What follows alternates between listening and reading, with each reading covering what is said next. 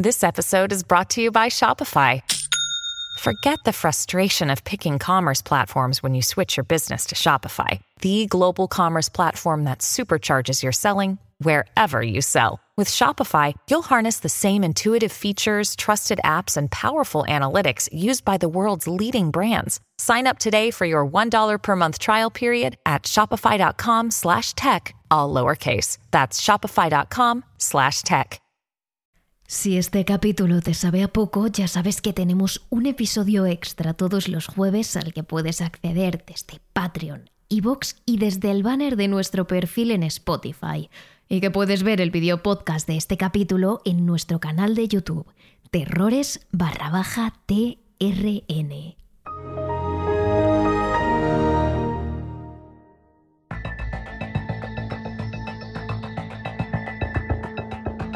Internet llegó a nuestras vidas para cambiarlo todo.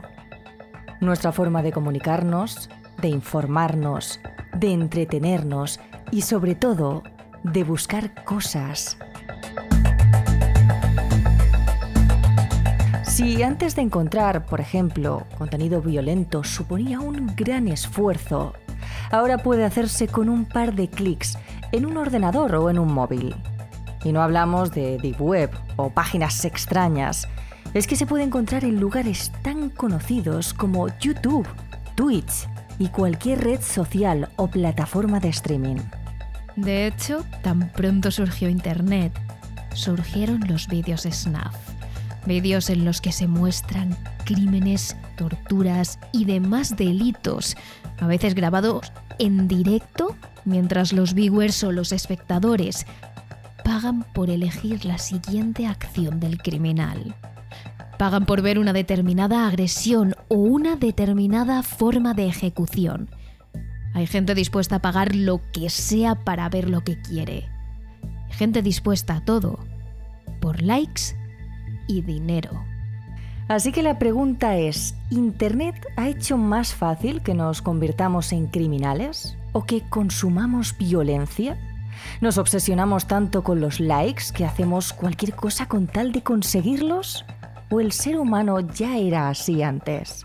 Hoy os traemos algunos de los casos más impactantes de youtubers que se convirtieron en criminales y de asesinos que utilizaron YouTube para sus crímenes y que os harán reflexionar sobre todo esto.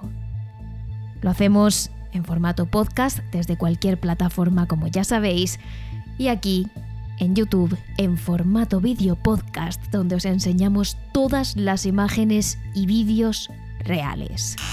Terrores nocturnos con Emma Entrena y Silvia Ortiz.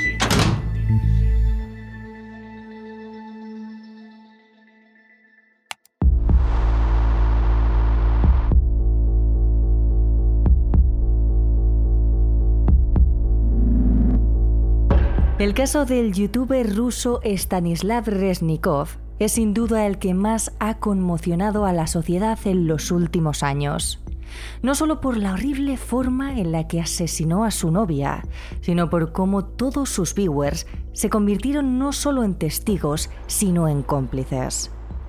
Stanislav Resnikov, más conocido como Stas Refly, por su canal de YouTube en el que acumulaba más de 700.000 seguidores, estaba en el año 2020 en su mejor momento. Tenía tan solo 30 años y una tremenda popularidad en redes. Una parte de su popularidad venía por su físico. No se puede negar que era un tipo atractivo. Era guapo, con los ojos claros, unas facciones bonitas y un cuerpo bien cuidado y lleno de tatuajes. Pero la otra parte de su fama venía por el contenido que hacía. Stas era conocido por ser lo que en el mundillo se llama un trash streamer, algo así como un streamer basura. Esto quiere decir que el contenido de Stas giraba en torno a hacer retos en directo que, en general, eran bastante asquerosos o humillantes.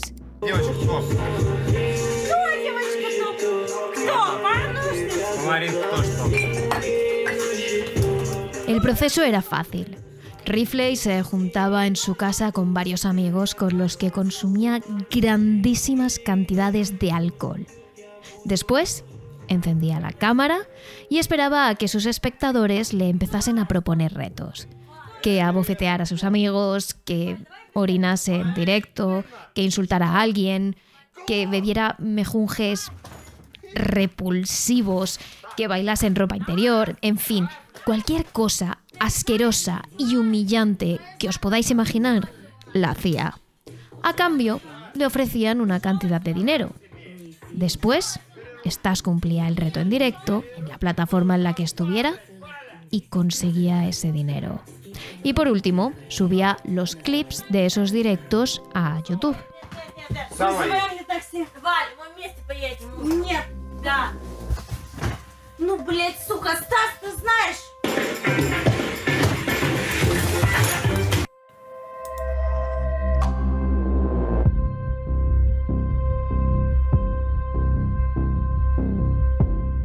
El contenido de Refly se puede resumir en alcohol, crueldad, misoginia, humillación y violencia.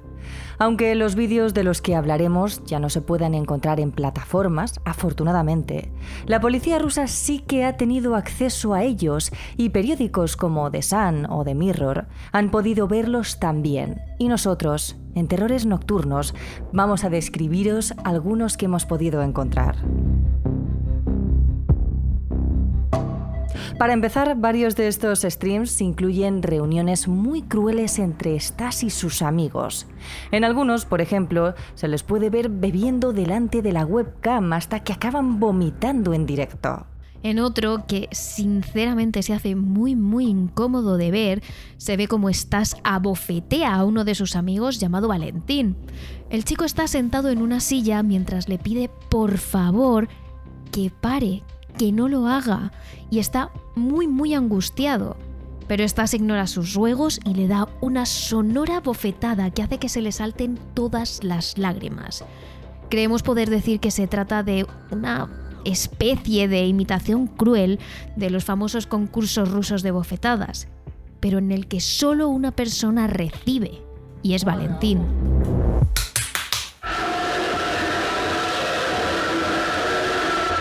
Esto mismo se lo hace en otro directo a una amiga. El clip muestra cómo Refly, a cambio de dinero y siguiendo las peticiones de los viewers, abofetea muy fuerte a una de sus amigas. Ella en respuesta le tira el contenido de una botella de cerveza por la cabeza, lo que hace que Stas se enfade, coja a la chica de la cara, la agarre con fuerza y la acabe tirando sobre sus rodillas, donde comienza a verterle varias botellas de alcohol. Os prometemos que todo es muy incómodo de ver. El contenido que hace con sus amigos es tremendamente violento, pero el contenido que hace con las chicas es que además es misógino y humillante. Por ejemplo, en un momento sienta a una mujer en su regazo, la frota por todas partes ante la cámara, la hace imitar actos sexuales ante ella y en una ocasión incluso le tira una botella de alcohol a la cabeza a una niña, una niña, mientras ella llora. Y recordemos, obviamente, él es el que hace todo esto, pero son los espectadores los que deciden qué quieren ver, los que piden si pagan.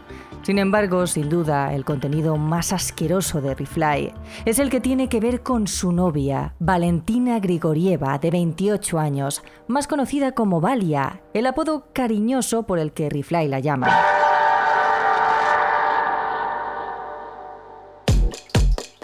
Valia era también una joven bonita, atractiva y con un llamativo pelo rosa, aunque su novio la tratara como poco menos que un trapo. En uno de los clips se puede ver como Riflight tira a Valentina al suelo mientras ella intenta resistirse para luego coger su cabeza con las dos manos y sacudirla de un lado a otro y hacia el suelo, haciéndole bastante daño. En otro de los vídeos en los que también participan otro hombre y otra mujer, Rifly sujeta a Valentina y la mantiene quieta, protegiendo su cuerpo, mientras el hombre y la mujer gritan e incluso la golpean. Después, la mujer, vestida de blanco, golpea de nuevo a Valentina y le rompe un plato en la cabeza. Todo esto, y de nuevo recordamos, porque es lo que la audiencia pide y por lo que se paga. Valentina a veces responde como puede a estos actos de violencia. En uno de los vídeos se puede ver como la joven quema en directo varias prendas de ropa de Rifly sobre el sofá del salón, pero después de que ella hubiera sido amenazada con una silla y con una guitarra, porque Rifly quería pegarla con ello. Sin embargo, el vídeo más cruel es en el que Stas rocía repetidamente con gas pimienta a su novia mientras Valia intenta recostarse en el sofá para cubrirse. Valentina grita mientras Stas se sienta con dos de sus amigos en unas sillas mientras se ríen de la joven antes de que él se levante de su silla y la rocíe nuevamente mientras ella jadea.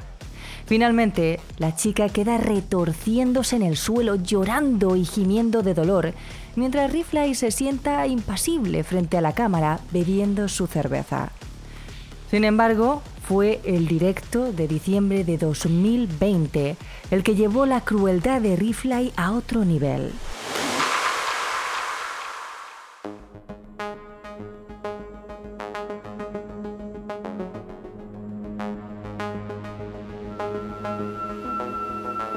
Ese día, como de costumbre, Stas Rifley montó una fiesta en la casa de Valentina mientras grababan un directo en una plataforma que no es YouTube en este caso. Se encontraban en una casa alquilada en el pueblo de Ivanovka, cerca de Moscú, y allí estaban varios amigos y amigas y Valentina. Como también era costumbre, había alcohol y música. Hubo discusiones, gritos, algunos golpes. Al menos esto es lo que podemos ver en el vídeo que originalmente se grabó en una plataforma, como hemos dicho, diferente a YouTube y que además no mencionaremos para evitar posibles búsquedas. Y mientras cientos de espectadores observaban en directo cada paso e iban ofreciendo dinero a medida que todo se calentaba. Unos dólares por insultar a Valentina, algunos cientos por golpearle, hasta que surge una petición especial de uno de los espectadores. Mil dólares si estás encierra a su novia en el balcón de la casa en la que se encuentran. En ese momento era de noche, pleno invierno en Rusia con una temperatura exterior por debajo de los 10 grados bajo cero. Rifley se queda solo con Valentina entonces y decide aceptar el reto. El tipo coge a Valentina mientras la joven trata de resistirse y de negarse, pero la echa contra el suelo, donde la cámara deja parcialmente de grabar y entonces comienza a quitarle la ropa delante de la cámara a la vista de todos. Y ahí le echa un cubo de agua por encima a Valentina. Y aunque esta parte ha sido omitida en el vídeo que a día de hoy sigue subido a internet, sí que hay dos testigos, dos de los espectadores que en ese momento estaban viendo el directo, que confirman que estás mojó a Valentina, además de la confirmación de la policía, claro. En el vídeo a corte lo que se puede observar es que Valentina está efectivamente en la terraza, mojada, gritando, golpeando la puerta, pidiendo ayuda para salir, diciéndole a Stas que la saque o que al menos le dé una chaqueta para taparse un poco. A lo que él responde, impasible, que pasar frío le va a venir bien para bajar la borrachera y para recuperar la sobriedad. Y mientras Valentina grita, llora y golpea la puerta. Esta se pone delante de la cámara con un total de cero emociones en su rostro, mientras sigue con su directo como si no pasara nada. Es absolutamente impresionante ver cómo el youtuber ni siquiera se inmuta y sigue con lo suyo mientras su novia, la persona a la que supuestamente quiere, se encuentra en la terraza encerrada a 10 grados bajo cero, empapada y en ropa interior, mientras se muere de frío y grita. Pero sí, estas no mueven ni un músculo, hasta que más de una hora después se da cuenta de que los golpes han dejado de sonar y lo que pasa a continuación es quizá lo más inquietante.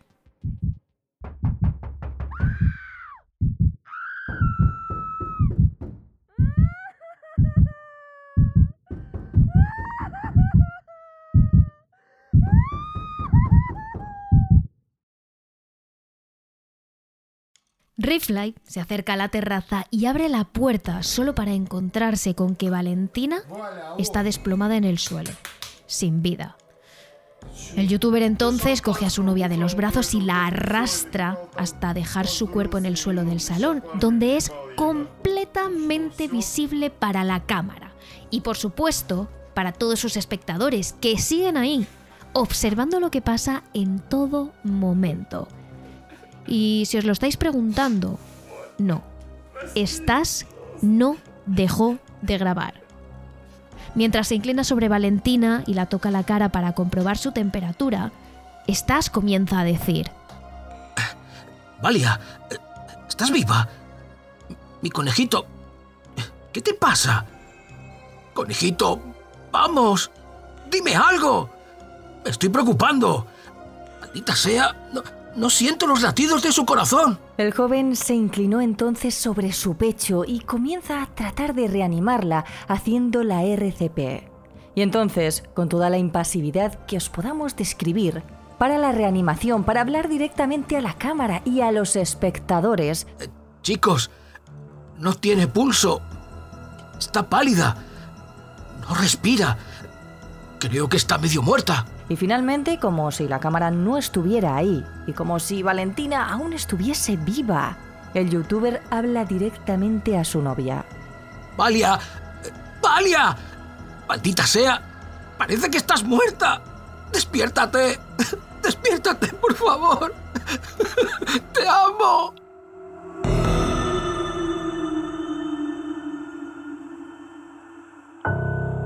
Valia no despertó, pero Rifley siguió adelante con la transmisión. Cogió el cuerpo de la chica, lo arrastró y lo movió hasta el sofá que quedaba justo a la izquierda de la imagen, donde era perfectamente visible para su audiencia. Y no lo hizo por decencia, por no tener el cuerpo de su novia en el suelo. No, no. Lo hizo porque sabía que una vez que se sentara en la silla, taparía el suelo y sus espectadores ya no podrían ver el cadáver de su novia. De nuevo, aunque esta es una parte cortada del vídeo, tanto los testigos que estuvieron en la retransmisión como los investigadores que han tenido acceso al vídeo completo confirman que mientras el cuerpo de Valia estaba en el sofá y Rifley estaba ante la cámara completamente impasible, los espectadores comenzaron a ofrecer cantidades de dinero a cambio de que el youtuber realizara ciertos actos, humillaciones, abusos de los que ya os podéis imaginar, y agresiones con Valia ya sin vida. Lo que sí se puede ver es como entonces Stas comienza a dar excusas ante la cámara mientras rompe a llorar sin lágrimas. Es decir, se tapa la cara y parece que llora, pero de sus ojos no salen lágrimas. Dice que todo ha sido un accidente, que él no quería que pasara eso. Pero aún así, coge en mano la cámara con la que ha grabado todo y la acerca hasta la cara del Valentina para que sus espectadores puedan ver en primer plano su rostro ya sin vida. Hasta que un buen rato después se le ocurre que es un buen momento para llamar a una ambulancia. Por supuesto, esta llamada queda completamente registrada en cámara, al igual que la llegada de los paramédicos a la casa y las preguntas que estos le hacen al youtuber. Hasta que finalmente, más de dos horas y media después de haber empezado la retransmisión, la cámara deja de grabar. Stanislav fue detenido el mismo 3 de diciembre por la policía rusa. Y el caso saltó a los medios tan solo un día después, el 4 de diciembre de 2020, y conmocionó a la sociedad, no solo a Rusia, sino a todo el mundo.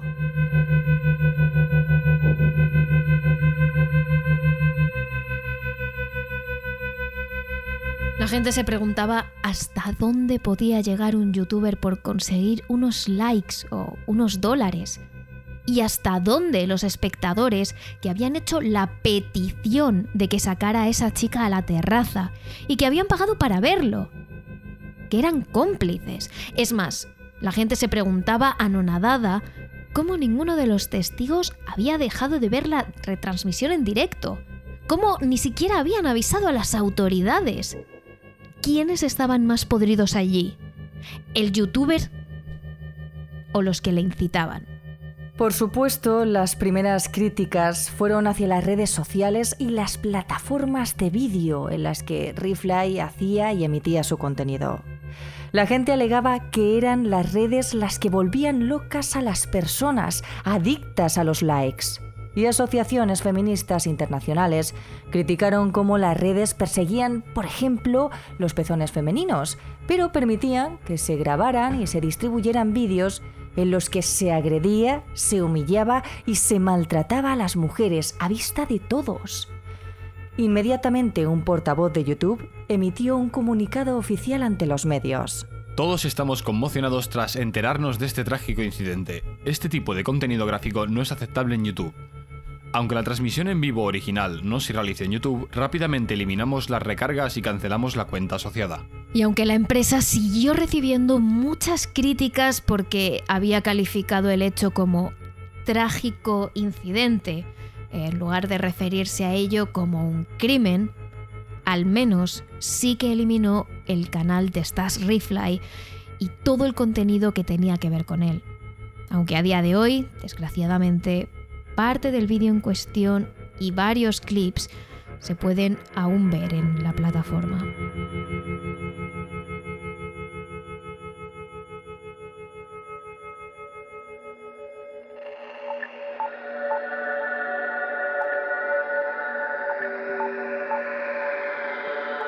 Tras la detención y el posterior interrogatorio de Rifly, comenzó la investigación. Lo primero que se hizo fue una autopsia de la víctima. Y sorprendentemente, lo primero que se descubrió fue que la joven no murió de hipotermia, tal y como se pensó en un su momento, sino que lo hizo a causa de un traumatismo cráneoencefálico provocado por varios golpes en la cabeza. Es decir, su cuerpo presentaba, y citamos textualmente del informe forense, múltiples hematomas en la cara y hemorragia de tejidos blandos provocados por una posible agresión horas antes. Además, también se descartó que Valentina pudiera estar en sus primeras etapas de embarazo, algo que se llegó a sospechar. Es decir, que Valentina había muerto a causa de una paliza, de una agresión.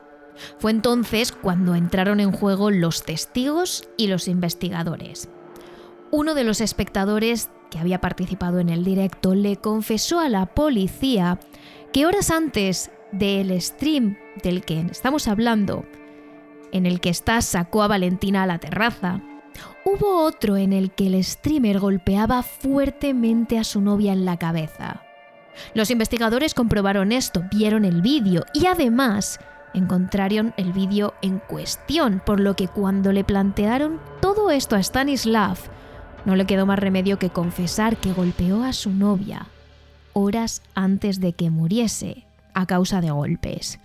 Al menos eso es lo que dicen las fuentes policiales y los medios que las citan como el Daily Mail. Por último, investigadores, expertos y forenses hicieron un estudio a Stanislav para saber si podía ser juzgado. Los exámenes psicológicos y psiquiátricos del streamer determinaron que estaba cuerdo y apto para afrontar un juicio.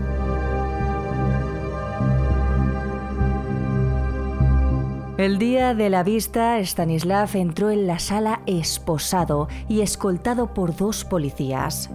En la sala, además de Stanislav, los abogados y el juez, se encontraba su madre, que alegó literalmente que su hijo no le haría daño ni a un gatito. Sin embargo, Stas reconoció ante el juez que sí, que golpeó a su novia y no solo con las manos, sino con varios objetos contundentes. Y por ello, el juez le declaró culpable de, citamos textualmente, infligir intencionalmente lesiones corporales graves, peligrosas para la vida humana, cometidas con el uso de un objeto utilizado como arma, con resultado de muerte de la víctima por negligencia. Por ello, fue condenado a seis años de cárcel. Seis años de cárcel por una vida humana. Y aunque en el directo lloró, en el juicio se mostró arrepentido, a preguntas de los periodistas respondió que no se arrepentía de nada. Estas fueron sus palabras. ¿Qué hay que lamentar? Realmente no hice nada. Yo llamé a la ambulancia.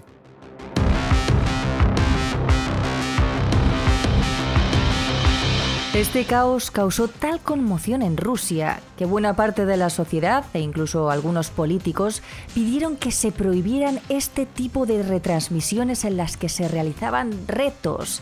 Si bien, desgraciadamente, hubo otra parte que le echó la culpa a Valentina.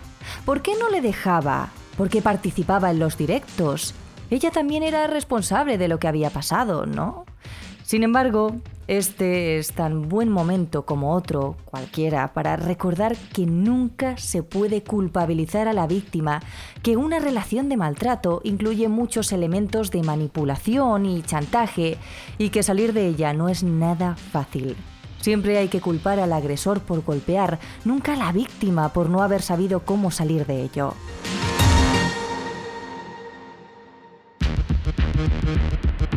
El caso del que os hablaremos a continuación ocurrió también hace no muchos años y de hecho, a día de hoy aún no se ha publicado la sentencia porque el juicio contra esta persona sigue abierto. Hablamos de un youtuber que se dedicaba a hacer vídeos en directo en esta plataforma jugando juegos como GTA. Y le gustaba interactuar siempre con sus seguidores y con las personas que le veían en el directo.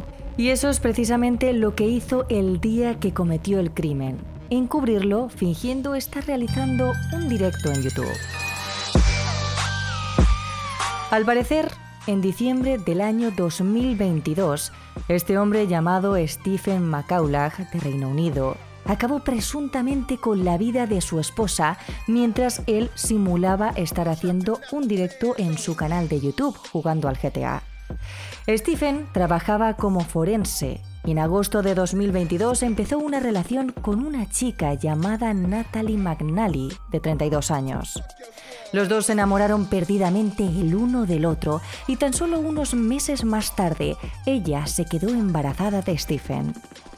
El día que supuestamente acabó con su vida a puñaladas, McNally estaba de 15 semanas y tanto ella como su hijo fallecieron en el acto. En cuanto la policía llegó a la casa donde la chica vivía junto a sus padres, uno de los principales sospechosos fue Stephen.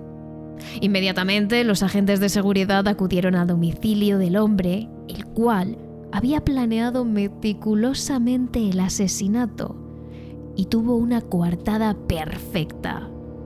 Él no podía haber sido porque el asesinato se había cometido alrededor de las 7 de la tarde y él había empezado su directo en su canal de YouTube a eso de las 6.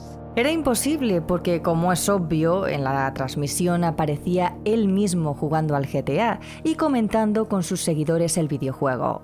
Así que, tras esta prueba, la policía continuó buscando al culpable. Sin embargo, había cosas que no le cuadraban a los agentes y las personas que estaban a cargo de la investigación. Stephen no parecía estar afectado, simulaba estar triste, es verdad, pero no tanto como en una situación así. Así que simplemente para descartar del todo la figura de Stephen, analizaron en profundidad todo lo que tuvo que ver con él esa tarde en la que se cometió el asesinato. Los vecinos de la chica dijeron que alrededor de las 7 de la tarde escucharon un grito en la casa de la novia. Pero fue algo muy puntual. Podría haber sido una discusión, podría haber sido que hubiera invitados en la casa, niños, por ejemplo, que estaban jugando algún juego. Mientras se realizaba la transmisión en vivo en el canal de YouTube de Stephen, los investigadores consiguieron imágenes de una cámara de seguridad donde aparecía un hombre completamente tapado, con una especie de abrigo o sudadera negra, una capucha y guantes, que caminaba hacia la parada del autobús que iba en dirección a la casa de su novia. Al parecer, llevaba una mochila oscura y una bolsa de la compra con un estampado que fue clave para la investigación. Era algo llamativo y en él aparecían varios dibujos. Esa bolsa posteriormente se encontró en casa de Stephen cuando la policía revisó el domicilio. En las imágenes del autobús, durante unos segundos, se ven los ojos de ese hombre que va completamente tapado y coinciden con los de Stephen. Pero lo más sorprendente es que gracias al vídeo de las cámaras de seguridad del autobús, los agentes pudieron darse cuenta de que Stephen llevaba puesto dos pares de guantes, algo raro para la época en la que estaban. Las temperaturas eran algo bajas, pero no tanto como para llevar dos pares de guantes. Esa persona se bajó en la parada más cercana a la de Natalie y entró en casa de la joven. Media hora después, esa persona salió igual de tapada que antes, con su bolsa de la compra y su mochila negra, pero solo con unos guantes puestos.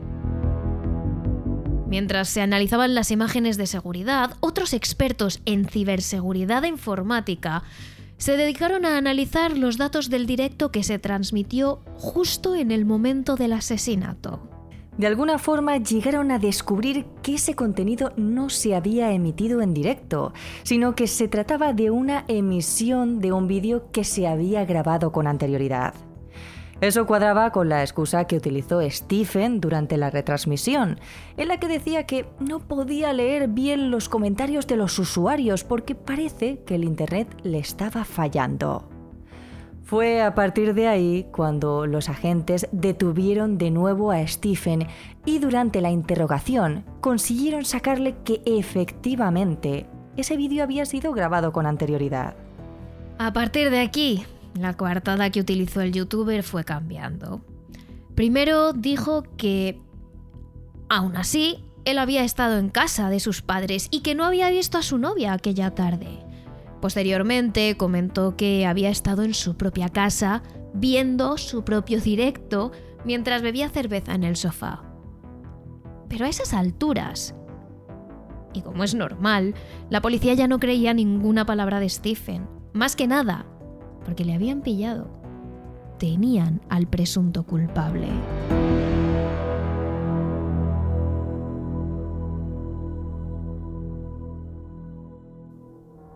Lo último que se sabe es con respecto a marzo de 2023. Al parecer, el Tribunal Superior de Belfast negó la libertad bajo fianza de Stephen McCaulagh, principalmente por tres motivos. El primero, riesgo de que vuelva a cometer un crimen de las mismas características. El segundo, riesgo de fuga. Y el tercero, la posibilidad de interferir con una investigación en curso. Esto quiere decir que Stephen sigue en prisión, pero todavía no parece ser que se haya dictado una sentencia para el youtuber. El caso continúa abierto. Y quizás uno de los casos más impactantes hasta el momento de criminales y youtubers sea el del asesino en serie más temido de Brasil, Pedriño el Matador, el cual también llegó a abrirse un canal en esta red social tras haber acabado con la vida de cientos de personas y en el que consiguió miles de seguidores. Pero esta historia os las contamos con todo detalle y declaraciones en nuestro capítulo extra de terrores nocturnos que puedes escuchar cada jueves a través de Evox, Patreon y Spotify. Y una vez más os recalcamos que el verdadero terror, el peligro, no está en las leyendas, en las criaturas oscuras o en lo paranormal. No hay mayor peligro que la locura y la maldad del ser humano y por eso nunca, nunca os fiéis de lo que veis en las redes sociales, porque las personas que están ahí no son como se muestran. Dicho esto, ya sabes que tienes más contenido de terrores nocturnos en nuestras redes sociales y que si quieres ver cómo contamos el podcast, puedes ver siempre los videopodcasts que subimos a nuestro canal de YouTube. Te recuerdo las redes sociales, somos terroresnocturnos.trn en Instagram, Threads y TikTok, terrores barra baja TRN en Twitter, Twitch y YouTube y terrores nocturnos en nuestro canal de Facebook.